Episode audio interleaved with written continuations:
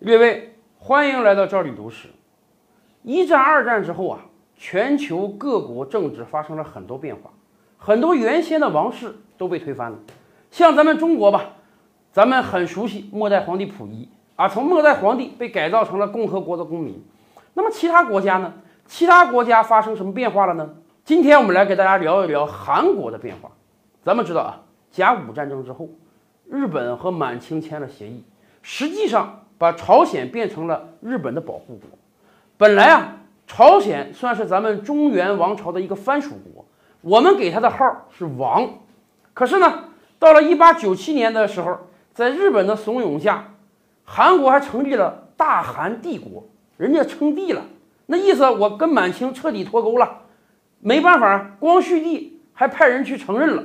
而就在一八九七年，大韩帝国成立的那一年呢？朝鲜王室诞生了一个小孩，名字叫李寅。后来，这个小孩子被任命成了大韩帝国的皇太子。但是，咱们清楚啊，所谓的大韩帝国是完全在日本掌控之下的傀儡国。为了更好的掌控这个傀儡国呢，日本还要求啊，大韩帝国你需要把你的皇太子派到我们日本来学习。所谓的学习。这不就是我国战国时代的入质吗？韩国人也明白，就是把我的皇太子当做人质送到了日本。而李寅当时只有十岁，十岁开始他就在日本皇宫里生活。明治天皇当时还说：“哎，我们要照顾好这个韩国的皇太子啊，对待他就要像对待后来的大正天皇当时的皇太子一样。”李寅去了日本没几年，一九一零年的时候。日本就悍然签订了日韩合并条约，把韩国真正变成了日本的一部分。当然了，既然变成一部分了，大韩帝国就要取消了，韩国的皇室也没有了。那么李寅怎么办？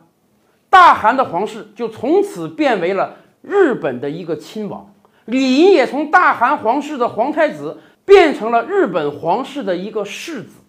再后来，李寅就继承了亲王的爵位，而且。为了笼络他，日本皇室那个时候还指婚啊，跟咱满清一样，指婚了一个日本的王室的公主嫁给了他。也就是说，大韩皇室曾经有一段时间作为日本的一个亲王存在。而且咱们清楚啊，日本皇室在二战的时候，他的男性亲王几乎都在军队中啊，李寅也不例外。虽然他的真正身份是韩国皇室，但是他在日本军中升得也很快。后来一直升到了日本中将的位置，因为确实啊，他十岁就开始在日本生活，可能身边的人早就忘了他是韩国的皇太子，甚至后来李寅还跟随他的军队到中国待了四个月，只不过待了没多久就被日本皇室召回了。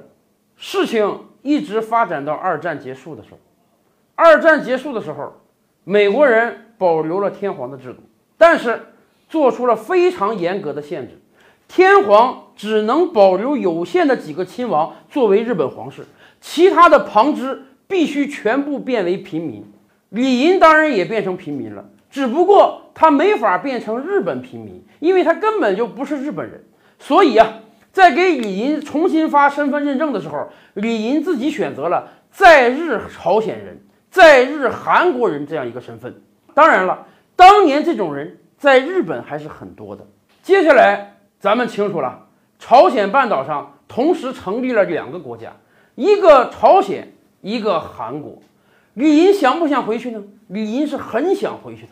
按道理讲，他是韩国原来的王室啊，而且他这个王室代表着韩国受屈辱的历史。韩国国内是有很多人希望他能回去当国王的，甚至在朝鲜战争爆发之后啊。美军都一度想把李寅运作回韩国，让他当韩国的国防部长，因为原因很简单啊，李寅既是韩国以前的王室，而且又是日本的中将，有过带兵打仗的历史，所以啊，美军甚至有可能想让李寅取代李承晚的存在。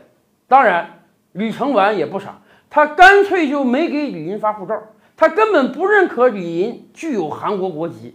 对他来讲，李寅就是一个日本人，所以李寅一直没有机会回到韩国，一直到后来，朴正熙，也就是朴槿惠的爸爸当了大韩民国总统的时候，才允许李银回到了韩国。他最后的几年是在韩国度过的，一直到一九七零年，李银在韩国故去。